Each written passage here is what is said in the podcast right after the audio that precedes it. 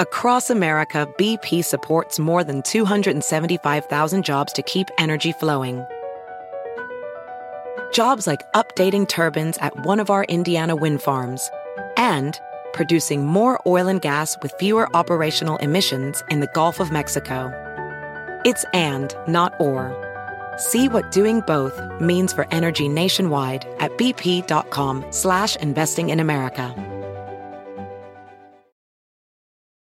En Ford creemos que ya sea que estés bajo el foco de atención o bajo tu propio techo, que tengas 90 minutos o 9 horas, que estés empezando cambios o un largo viaje, fortaleza es hacer todo, como si el mundo entero te estuviera mirando.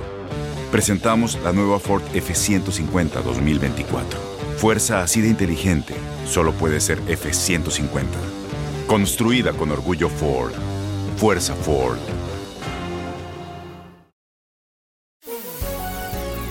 Hola, bienvenidos. Estas son las noticias del día en NTN 24. Se anuncia cambio de mando en Haití. El actual primer ministro Claude Joseph cederá este martes la responsabilidad a Ariel Henry, nombrado por el presidente Jovenel Moïse dos días antes de su muerte, pero que no llegó a ser investido. La radiografía de lo que supone este giro político con Godson Pierre, periodista desde Puerto Príncipe por ahora no sabemos si va a ser posible que hay elecciones en septiembre, porque septiembre es muy corto, pero eh, tenemos mucho que hacer eh, del punto de vista técnico, también del punto de vista político.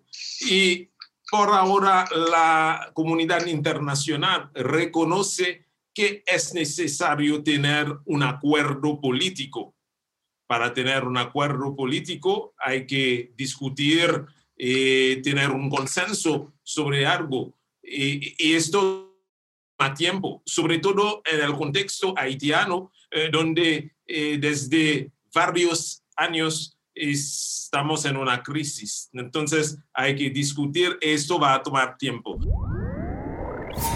Las autoridades de Colombia despliegan un operativo de seguridad para garantizar el orden público este 20 de julio, Día de la Independencia, y en el que están previstas nuevas protestas.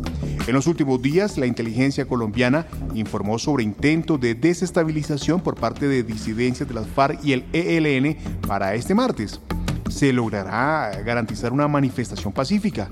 El debate con el exdirector del CTI de la Fiscalía General, Julián Quintana seguramente va a existir más violencia el día de mañana. Y esto teniendo en cuenta las investigaciones y los buenos resultados que ha dado la Fiscalía y la Policía, que nos han mostrado a todos los colombianos que detrás de la supuesta primera línea están grupos terroristas. Y como lo vemos, son personas que no tienen escrúpulos y lo que buscan es desestabilizar al gobierno nacional. Interviene también en este panel el experto en seguridad y política latinoamericana, Jairo Libreros.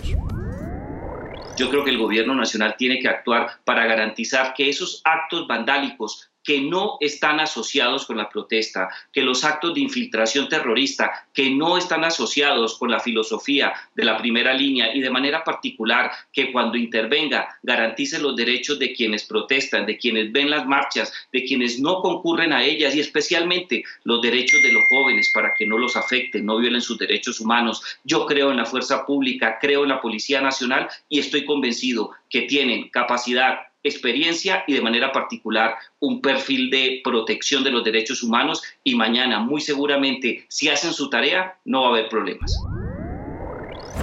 Y el punto final a esta nota la pone el senador Wilson Arias.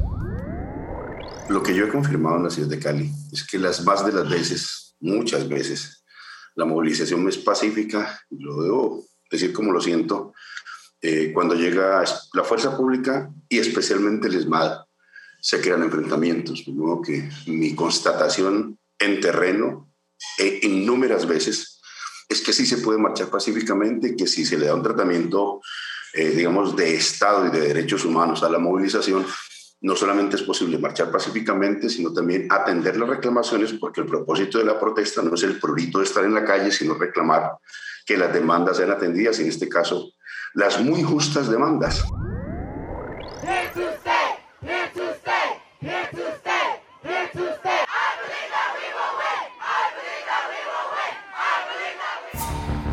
Grupos defensores de inmigrantes rechazan la decisión de un juez federal de Texas de declarar ilegal la política que ampara a migrantes que llegaron a Estados Unidos sin documentos y siendo niños, conocida como DACA. No se podrán aceptar nuevos permisos de acuerdo con el cambio a la normativa. La reacción en voz de Romina Montenegro, una de las más de 700.000 jóvenes que fueron beneficiados inicialmente con la medida. Terrible, es, es algo que se siente muy seguido, yo creo, por todos los jóvenes que están indocumentados y por toda, yo creo que toda la, la comunidad que está indocumentada. es como una y otra vez algo, algo nuevo en la forma de que nos quieren dejar indocumentados y nos quieren asustar. Se siente como que nos quieren asustar. Estados Unidos acusa a China de amparar ciberataques contra empresas e instituciones en el mundo, especialmente el hackeo al servicio de mensajería Microsoft Exchange el pasado marzo. ¿Qué consecuencias tiene esta acusación? Hablamos con Steven Feldstein, investigador senior del programa de democracia, conflictos y gobernanza del Carnegie Endowment y autor del libro El auge de la represión digital, cómo la tecnología está remodelando el poder, la política y la resistencia hay varios pasos que se pueden tomar, desde los pasos diplomáticos, que serían, por ejemplo, ciberrepresalias. Por, por, ejemplo, enviar un comunicado de prensa, enviar oficiales gubernamentales o funcionarios a los respectivos países que den la posición de los Estados Unidos. Pueden tener reuniones bilaterales líder con líder por supuesto, en lo que se habla del tema de la intrusión, como lo que habló Biden con Putin, y también puedes hackear de vuelta, también puedes devolver el ataque de manera proporcional. Simplemente apagar líneas eléctricas o servidores, algo que no sea desproporcional en términos a lo que ocurre.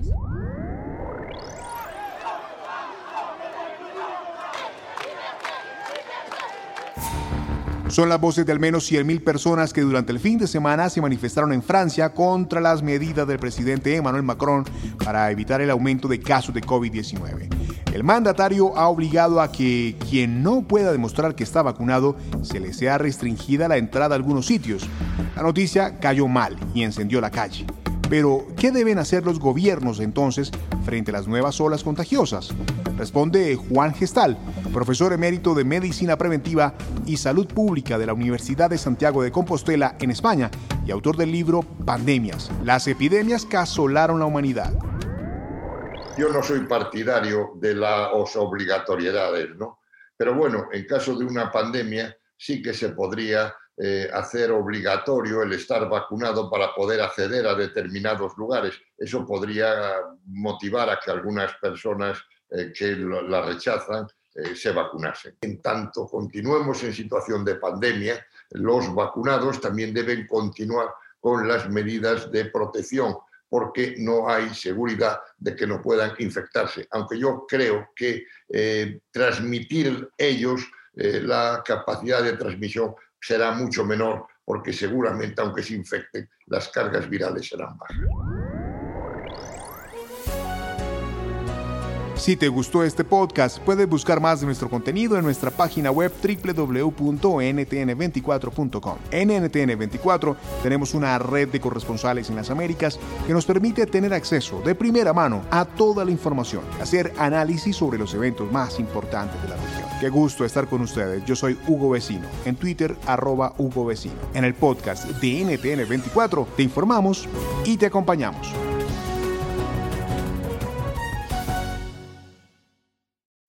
En Ford creemos que ya sea que estés bajo el foco de atención o bajo tu propio techo, que tengas 90 minutos o 9 horas, que estés empezando cambios o un largo viaje, fortaleza es hacer todo, como si el mundo entero te estuviera mirando.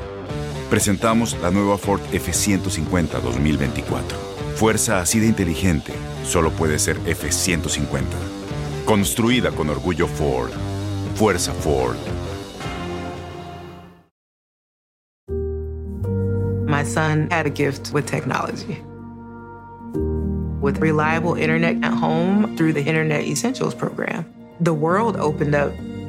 He's part of this next generation of young people who feel they can thrive. Through Project UP, Comcast is committing $1 billion to help open doors for the next generation with the connectivity and skills they need to build a future of unlimited possibilities.